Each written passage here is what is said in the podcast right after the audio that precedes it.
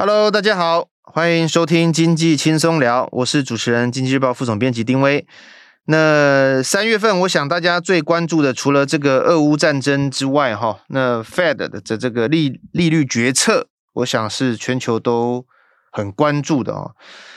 那美国联准会在十六日啊，已经决定了要这个升息一码啊，升息一码哈。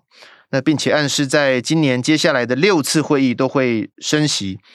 那他同一时间也宣布了，最快五月会进行缩表哈。我我想有很多解读了哈，就是有些人觉得说他是很更鹰派哈，更鹰。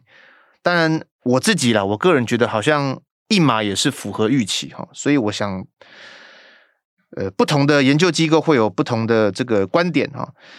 但是美股在这个费德宣布这件事情之后，呃，本来一度吐回涨幅，又急拉收高哈。我想是在这个当天的这个股市的氛围并不是这么悲观哦。那原因是有人说了哈，Fed 主席鲍尔有一席话来强力说服投资人说，呃，这一轮的升息并不会让经济窒息哈。那经济到底会不会衰退？其实我想还有很多外在的原因啦。那今天我们很高兴邀请到我们国际中心非常资深的编译呃任中原任大哥哈来跟我们聊一聊，说这一次这个费德的一些决策，我们需要观察的。有哪一些点哈？那我们先来欢迎中原大哥。好，各位听众好。嗯、首先我先跟大家说声明一下，我年纪比较老，牙齿比较少啊，讲话比较牢啊，还要戴个口罩啊，说的不好啊，请大家不要计较。哎呀，中原大哥，你太客气了，嘿，我我想先跟你请教一下哈，因为我刚有提到说，有人说更阴哈，但是也有人。觉得诶还好，所以股市的反应是有一点出乎意料之外的哈。那当然，台湾的央行在同一天就是宣布了一码，反而是比较令人意外的哈。那这一次 Fed 的这个升息一码，呃，你怎么看？第一个啊，我想这一次 Fed 这个会议呢，好像内容很多，其实只有一个决策，一个真正的决策。就是升息一一码，那大家在之前会不会认为说费德不会升息？不会，嗯，所以说预真正想法只有两种，嗯，一种叫做生一马，嗯，一种叫生两马，是这是我的观察啊，对。对，那生一马是鸽派还是生两马是鸽派？那生一马当然是鸽派，那生两马才算是鹰。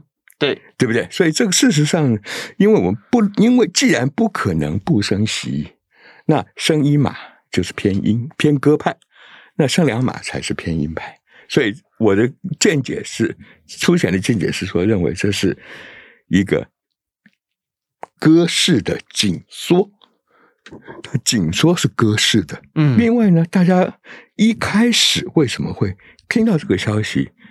看到这个新闻以后，股市立刻下跌，是因为解读错误。为什么解读错误？嗯，因为它是非常大家非常关注一点，就是说那个叫做利率预测的点阵图。从那个上面看呢，说联准会的十六位决策官员预测，记住是预测，不是决定啊，今年会升息。七码，大家一看到升息七码，就吓坏了，觉得哦，这是一个 很鹰派的。因为事实上呢，这个是有一点超出预估。在俄乌战争之前，市场预估六码。嗯，俄乌战争爆发以后，经济大家担心经济会有冲击，所以预估变成五码。那现在他费了自己预测会升息七码。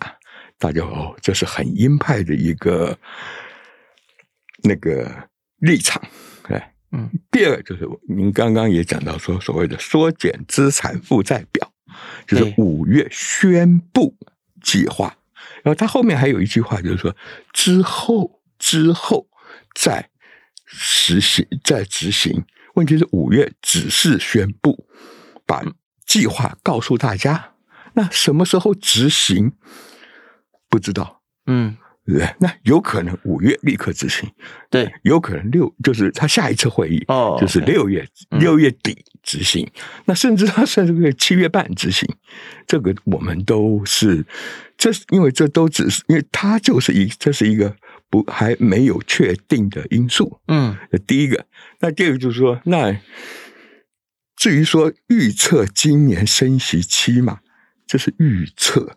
这个预测是会变的，嗯，因为大家都知道，预测的目的就是留给大家来干嘛？来做修正的，嗯，对。那上一次十二月会议的时候，预测今年升三码，现在升七码，表示这个预测是不算数的，嗯，那真正决策只有一个，就是升息一码，嗯，哎，另外还有一些经济预测，我们它的。他的决策，他的预测都是根据后面的他对于 GDP 的预测，对于今年通膨、明年通膨率的预测，还有一个是失业率的预测。记住，预测也是用来等待修正的。嗯，那个是在今天这个国际经济形势、美国经济环境嗯里面，太多太多太多不确定性。这个预测都是基本上。Reference only 就是只作为参考而已，所以大家看到说以后，觉得事实上并没有很阴啊。嗯，还有就是，就是说那一天还有一个有两个利多消息。嗯，其他的第一个就是中国大陆它的股市礼拜三是大涨的。对，是因为刘鹤他说我们要我们一定要保这个经济保股市。啊，第二个利多消息就是当天。晚上，俄罗斯跟乌克兰他们在进行一个会谈，说说哦，有十五点的一个协议，有可能，呃，还不错，他们的话的气会谈的气氛不错。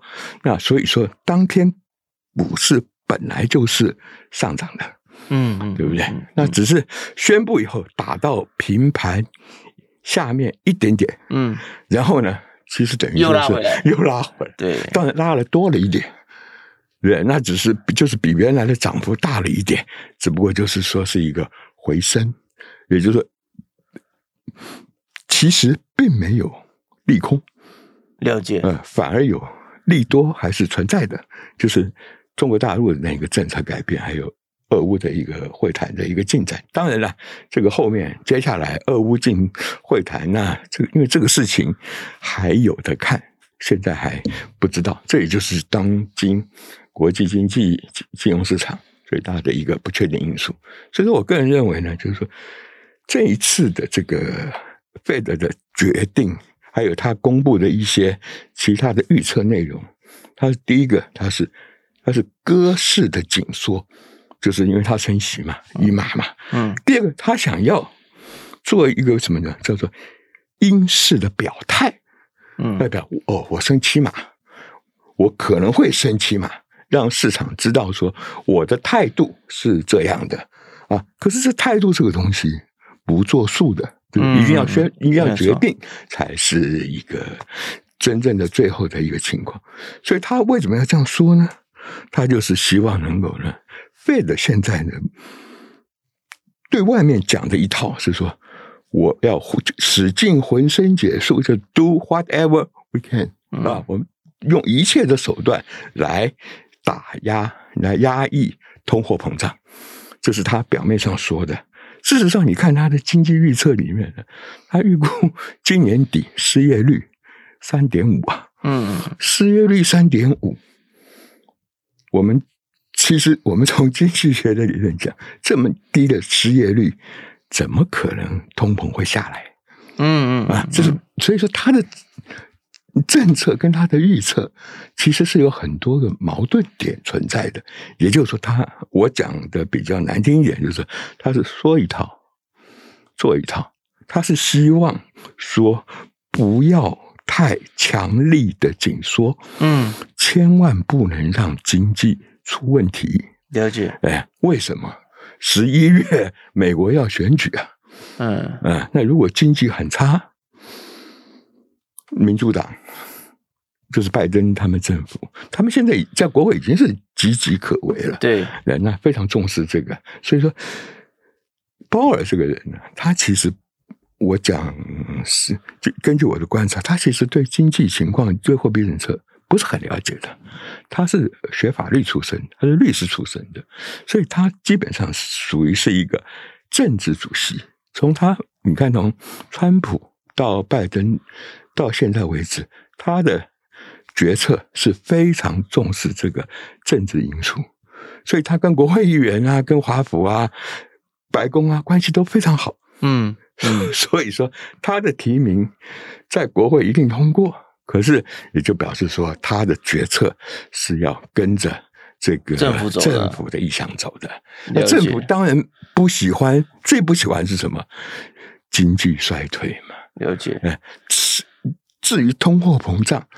老实讲，政治人物并不是很在乎这个。对，孙哥，你刚刚讲了一个这个鲍尔哈，其实去年去年到今年哈，这个通膨的问题讨论从来没有停过了哈。但我觉得他这个人也也挺有意思的，在去年的时候，他的对外的说法哈，不管在会议结束后，不管或是去参加什么听证会，他那个时候的论调都是。呃，通膨是短暂性的，对吧？哈，我我印象非常深刻，他都觉得这个是短暂性的。那可是那时候外面已经哇吵得天翻地覆，觉得今明两年啊，去年讲今明两年就是去年跟今年通膨绝对是最大的问题，他好像都不这么认为。就到了今年初。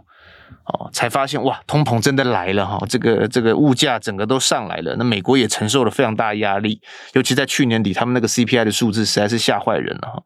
所以呼应刚刚聪元讲的，就是呃，也许鲍尔他的这个在做这个位置的时候，他思考的点可能跟经济不是有非常大比例的关系，他可能考虑的是美国政府的一些想法哈。那我们刚刚我们回过来讲一下，就是说，刚刚中原已经下了一个非常非常好的注解哈，很有意思，就是叫鸽式紧缩，鹰式表态。不过我想问一下，就是说，我们每一次观察 Fed 的决策，有两件事情应该是都都是外界非常呃会关注的。第一个叫做升息多少啊，第二个叫做何时缩表。为什么这两个事情这么重要？可不可以请中原帮我们跟听众朋友分享一下？其实这两件事情里面，缩表比升息更重要，因为缩表的是说什么？货币供给量。那如果供货币供给量很紧，利率不升也要升，对不对？就像我们讲股市一样，如果你买股票的人不多，那这个股票不跌也要跌。买股票的人很多，这个股票非涨不可。对对，因为我们讲钱是股市的血液，嗯，也是经济的血脉，就是资资金呐、啊。对，那缩表是什么？就是把钱从市场拿回来，钱从市场拿回来，那市场钱就少，市场钱少，那你股票是不是要下跌？对对，那你经济是不是会比较差？你利率是不是会要下来？对，我们常讲一句话叫做：你联准会不升息，那你殖利率升不息，那你怎么办？对不对？所以这个东西就是看这个货币的量，那也就是缩表比升息更重要，因为只要缩表，只要就货币供给量少了。这利率一定上去，嗯，那市场利率上去的联准会不升息也不行，嗯，对，那变成他被动了，他所以他宁愿主动去升息，所以真正重要的是缩表，啊，是是这个资产，就是联准会它的我们就叫做量化宽松政策，叫 QE 嘛，嗯，那。那反过来就是量化紧缩政策，我们叫 QT 嘛，嗯，啊，两年前就是量化宽松，嗯，那现在呢叫量化紧缩，就是等于是把那个宽松的资金拿回来了，是这个是比升息还重要，所以我们真正要非常关切的是缩表的时间，就是开始的时间。呃，鲍尔上次在。那个国会作证的时候，他说他估计了，嗯，三年结束。你说缩表，缩表三年结束，说把资金收回来的是要三年内完成，三年结束，哎，就从开始到结束大约三年。我们他当初扩表就是 QE 量化宽松的时候、嗯、是两年嘛，嗯，前年三月到今年三月是两年，那缩表就是缩回来，嗯，那他要花三年，花三年的时间。第一个就是缩表比就是它的 QT 比 QE 要慢，嗯，就是比较和比较缓和。第二个就是说，它到最后的那个缩表完了以后，但它的资产负债表。是不是跟两年前一样呢？还是更大？还要大一点呢？嗯，它并也就是说，是不是完全缩回来呢？像记得上一次，呃，就是金融海啸以后，先 QE 再 QT，对。可是结果呢？资产负债表到最后结束 QE QT 结束以后，缩表结束以后，它的资产负债表规模还是比之前大很多。大个这个两倍到三倍，哎，所以说是我个人认为，就是说这个 QT 呢，不，它会很慢，嗯啊，它然后呢，并不一定会完全的收回来，收回来，而且呢，连是不是跟这个计划按照计划去做，都存在变数。就它有可能经济如果情况不好的时候呢，嗯、很严重衰退呢，它可能会停止缩表，甚至反过来呢，恢复扩表，嗯，哎，这都有可能的，哎，这个常就是说，我们常讲啦，就是。把钱放出去容易了哈，但是要收回来就很难了哈，因为收回来动辄就大家就像麻打麻啡一样哇，你这个大家都习惯了这种资金了，一下把它收回来，哇，大家就会很痛哈。我我稍微在这里整理一下这一次这个 Fed 的决策和鲍尔的谈话重点哈。那经济日报这两天都有非常多的报道，第一个是他呃调高了联邦资金利率目标。区间是一码哈，升到零点二五 percent 到零点五 percent 哈，这是二零一八年啊来的首度升息哈，大概四年多了。那刚刚中原有调也有讲到哈，就是最快五月会启动缩表，但是你刚刚有提到就是他那个时候来宣布，但会不会在那个时候执行还还不还不明确哈。那第二个重点就是。利率点状图显示，官员预测哈，刚刚中英有提到，在今年底前的其他六场的会议，每一次都会升息。那明年二零二三年至少还会再升三次，所以那个时候的政策利率水准将达到二点八 percent 哈，这个是第二个重点哈。第三个是鲍尔强调，因为美国的经济是非常强劲的，可以抵御升息带来的压力哈。所以他认为不需要担心未来一年经济会陷入衰退的可能性哈，尤其刚刚有讲到劳动市场这个紧俏到不健康的水准哈。那当然还有个变数就是俄乌战争啦，到底会打多久？那它对通膨的影响是什么？也是一个很大的不确定性。最后一个重点是官员下修了经济呃，对不起，今年经济成长率预估一个一点二个百分点哈，它等于从四趴。下修到二点八 percent 哈，是少了一点二个百分点。其实这个比例不算小哈。那刚刚聪元有提到，其实有点矛盾了，因为他说经济成长很强劲啊，但是他却下修了今年的成长率啊。那我觉得有一个很大的关键是，呃，在后面这句话，就是说他这些官员预测未来三年的通膨率都将高于两趴的目标值。我觉得通膨对。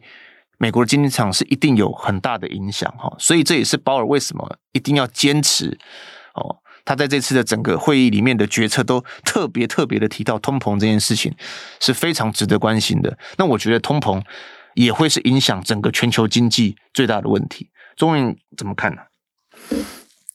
他鲍尔现在为什么那么强调通膨呢？其实您主持人刚才讲过，通膨去年就是很严重了。嗯。他去年就强调三个，就是强调三个字嘛，过渡性 （transitory），过渡性。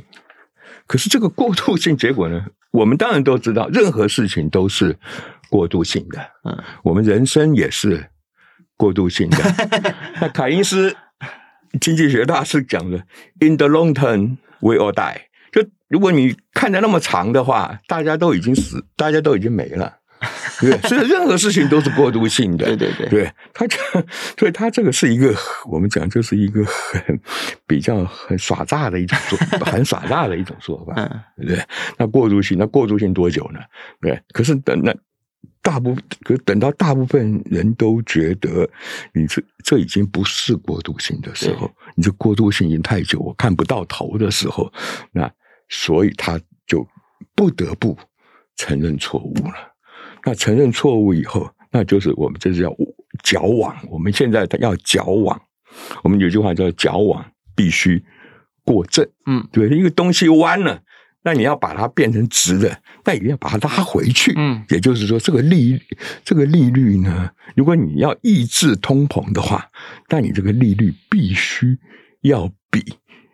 原正常的水准还要更高，嗯、就是比中性利率，嗯，就是不会，我们的中性利率就不会刺激经济成长，也不会拉高通膨，可是也不会压抑经济成长，也不会抑制通膨的这种利率叫做中性利率。那现在中性利率，可是你现在中通膨是比较高，超高了，嗯，那你要压抑通膨，但你这个利率。实际的利率必须要超高过这个中性利率。嗯，那现在市场，那大家 Fed 自己预估，正常情况下，长期的中性利率是大概在二点四到二点五左右。嗯啊，那这也是 Fed 上次预测它的升息终点是二点五。那现在呢，因为通膨更严重，嗯，他就必须要把它的实际利率目标。拉到比这个中性利率水准还要高很多的地方，就是这样二点八。嗯，可事实上够不够呢？可能还不够啊。嗯，有经济学家的意思，实际利率最高应该是可能在三，要拉到三点五，嗯，才能够把这个超高的通膨压下来。压下来，那然后这个利率再回到正常水准。对啊，所以说。这是现 这之最，包括为什么现在强调那么强调通膨是有这个有，这不得不了，因为他之前犯了错误了。对，那现在必须要想办法来来那个把这个问题给矫正回来。对，可是美国这个通膨呢，大家看刚刚主持人讲到说，看到明年都是二点七，事实上这个这个通膨这个因素啊，我们讲啊有。暂时性的通膨因素，比方说新冠肺炎发生了，它有对通膨有影响，对。可是那肺炎很快就会结束了，对不对？它不会变成一个长期影响我们生活跟经济活动的一个因素。对。第二个，像俄乌战争，对不对？它现在是影响很大，可是它有可能呃三个月、五个月。就结束了，那到时候这个变数呢，基本上就消失了，那它的立即性的冲击就没有，到时油价就下跌了，那其他有一些造成暂时通膨升高的因素，那也就消失了，这种叫做短暂性的通膨因素。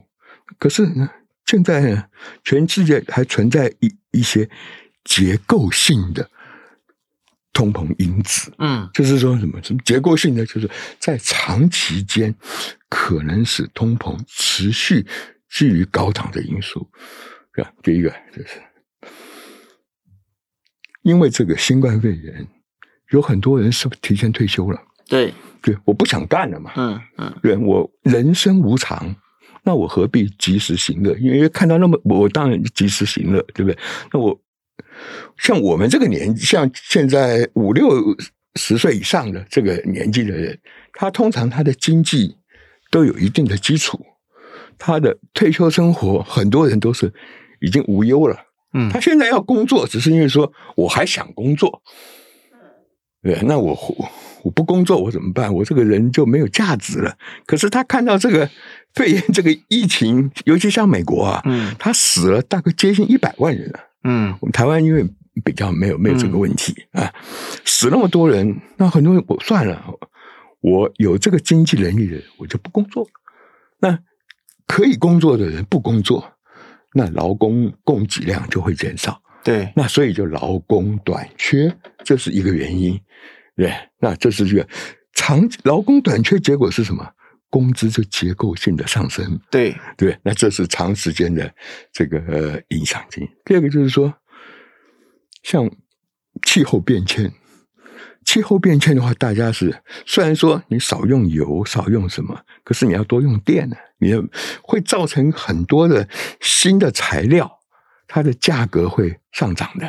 比方说像铜。嗯，像最近最热门的镍，镍，嗯、像铝，嗯，这种它就是所谓的新能源时代的一些所需要的一些原料。你能源转型，它的价格就上涨，对，结果就是这也是结构性的因素，对，所以说有存在好好好几项这种，最少在五年十年之间啊，都会使通膨。居高不下的一些因子下来，所以事实上，他预测二点七，我觉得是乐观了。因为我觉得长期到到最少在五年、十年中，这个平均通膨率大概是三到四，嗯，百分之三到百分之四之间，嗯、这个才这是我个人的看法，嗯啊，所以是经通货膨胀将会是一个长期性的问题。当然，今年。跟去年像百分之七、百分之八这种是不可能持久的啊，当然，当然，当然，对。可是百分像在之前都十年，通常是百分之二以下的这种时代也已经不再存在了。对，哎，为什么？还有我我刚漏讲一个最重要的原因，就是去全球化，这是一个对。通货膨胀是一个非常大的因，非常大的一个不利的因素。对，而且各国都是自己生产，自很多国家都走向自给自足的道路嘛。对对对，国际贸易对越来越不那个。对，可是为什么会有国际贸易呢？就是因为比较利益嘛。对，这个东西在中国生产比较便宜，在美国生产比较贵，那所以中国东西卖到美国，那所以这就是造成国际贸易多了。对对，那。可是这个便宜的东西卖到美国，美国的物价就怎么样？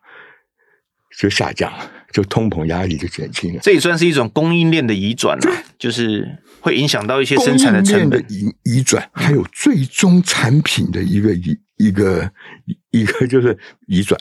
就贸易里面有很多最终产品的，他最后不做，他对你自己国家做，你就是贵嘛。嗯，那你为什么当初会有贸易？就是因为外国便宜嘛。那你现在不买外国的，你自自己做，那你成本就高，那你的物价就高。这个是去全球化，再加上俄乌战争这样一打，那各种制裁，因为制裁也是一个对供应链一个非常严重的一个干扰因素嘛。对，对，本来可以买俄国，俄国东西便宜，原油什么天然气便宜，那现在不准买俄国。那你知道，那全世界都涨了，大家都看到了，油气都涨了，这就是这种制裁对经济的一个重大影响。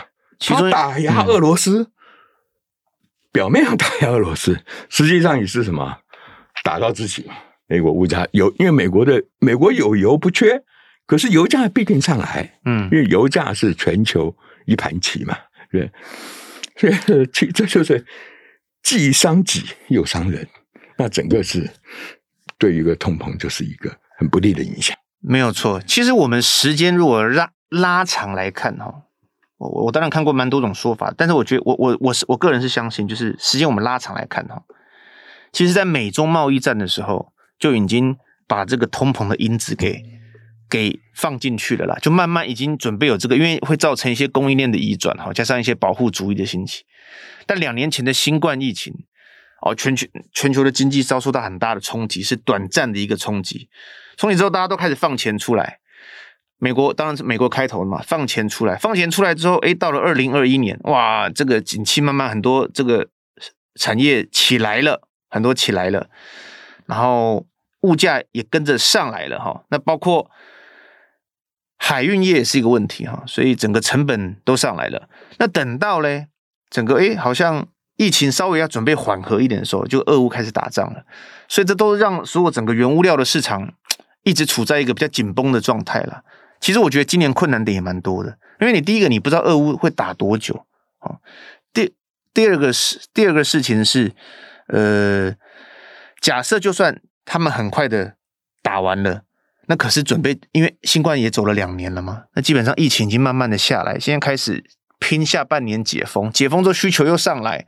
那怎么可能物价会下来嘛？其实，其实我觉得这个今年挑战是蛮多的。那我我我想问一个问题，就是说，过去从历史经验来看呢，Fed 的每一次升息都会影响到全球的资本市场。好，那当然一定会就影响到股市嘛。那这个时候就会有很多人担心说，那到底我在这个时间点是开始升息的，那搞不好五月最快，五月就真的缩表了，钱收回去了。那我的钱要投资些什么，才会是一个比较妥善的？我们讲升息，我们从股市来看的话，对啊，当利率升高以后，最有利的是哪一类股？金融股，金融嘛，对，大家都知道，对不对？嗯、利率越高，银行越赚嘛，嗯，对，金融股嘛，比较不利的是什么？科技股啊，为什么？因为科技股的它的本益比都是比较高，对不对？本益比高，它的股利率就比较低，嗯，对不对？那可是当低利率低的时候，它的股利虽然比较低，股利率虽然比较低，可是比利率高啊，所以大家，而且再加上科技股又有一种所谓的成长性。对，我们就本益比以外，还要看什么比啊？叫做本梦比。嗯，嗯这个梦 很多东西，很多公司，像是美国现在很多股票，他们叫做秘密股，叫做迷迷因股。就这个公司啊，还没有开始有任何的盈余，嗯，不要说盈余，甚至连营收都没有，它的股票就已经飙涨了。嗯，为什么？哎，看好啊。将来不得了啊！就我们叫那那那些股票叫做独角兽嘛，对，unicorn 啊，非常好的。他不管是做什么，问题是到现在为止，他没有任何营收。那那当利率比较高的时候，当利像本来是零利没有利率的时候，大家把钱存在银行也是没有利息，那丢在这里面好了，我们就赌嘛。没有成本，资金没有成本，尤其是借来的钱的话，成本非常低嘛。嗯，对。那可是当利率高的时候，那大家要借钱的时候就要考虑了。这样，因为我借钱，我要付利息，我是不是还要投入这种股票？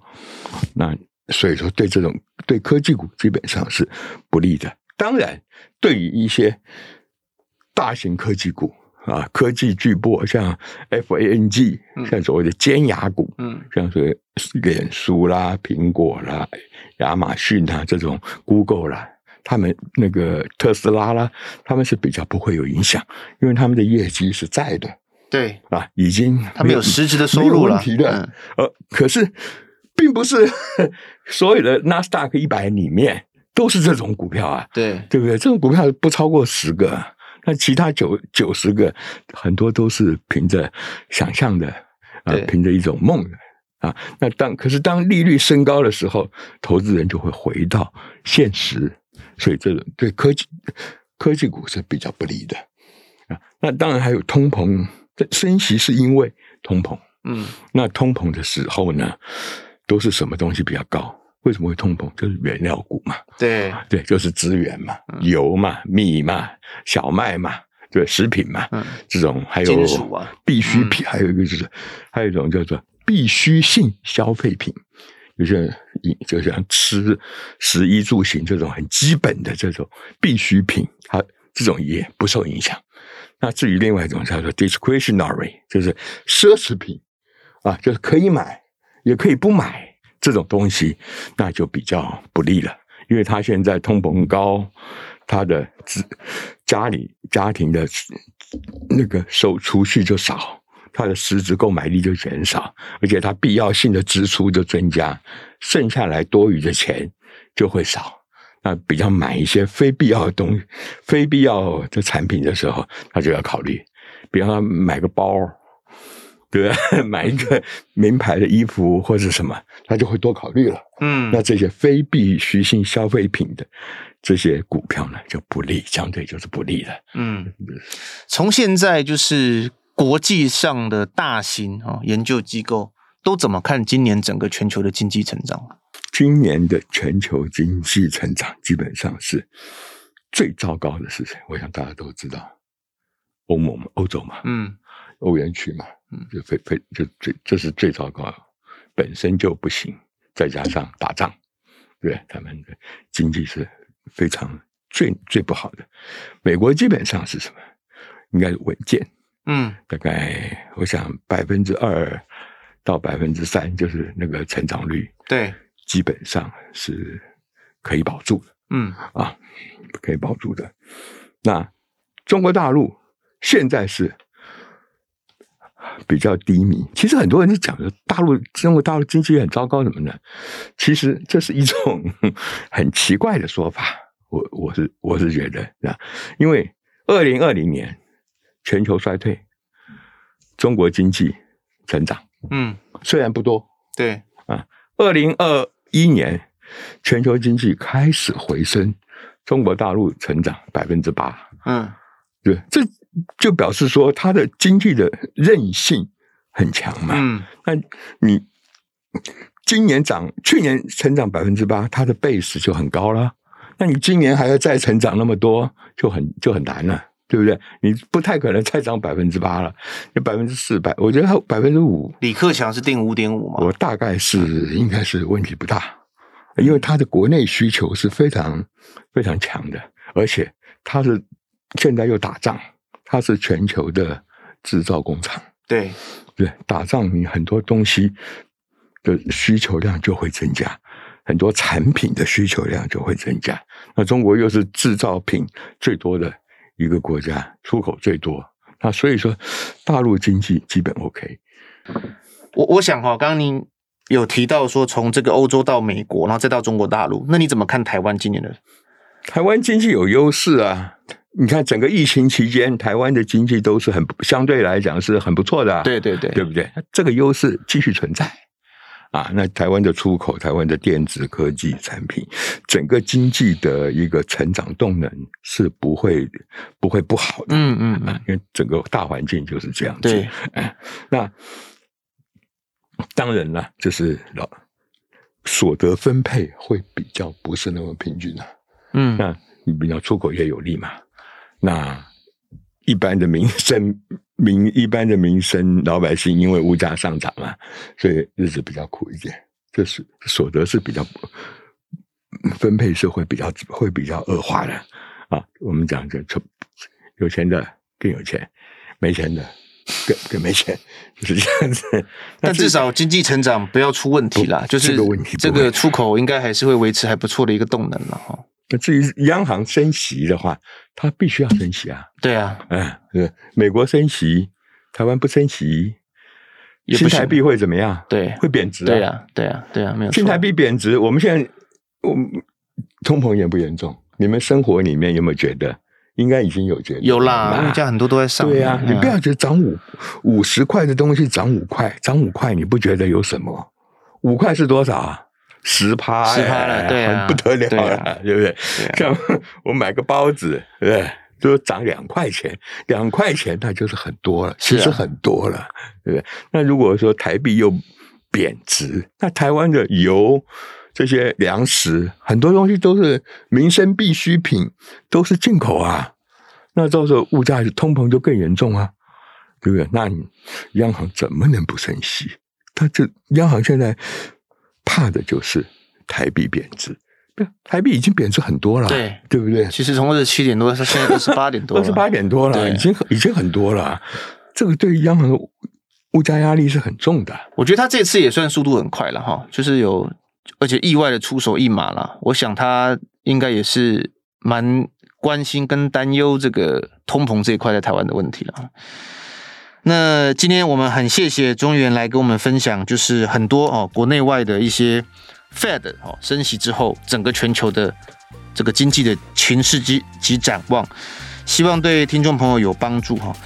经济日报在去年十月推出了数位订阅服务，那里面有非常多哈国外的产业啊以及总经的深度报道，还有当然是 Fed 相关的国际新闻解析，我们都有充足的稿量哈，可以让大家来阅读。希望大家可以来支持订阅。那今天节目就到这里，我们下次再见，拜拜。谢谢大家，谢谢宗哥，谢谢。谢谢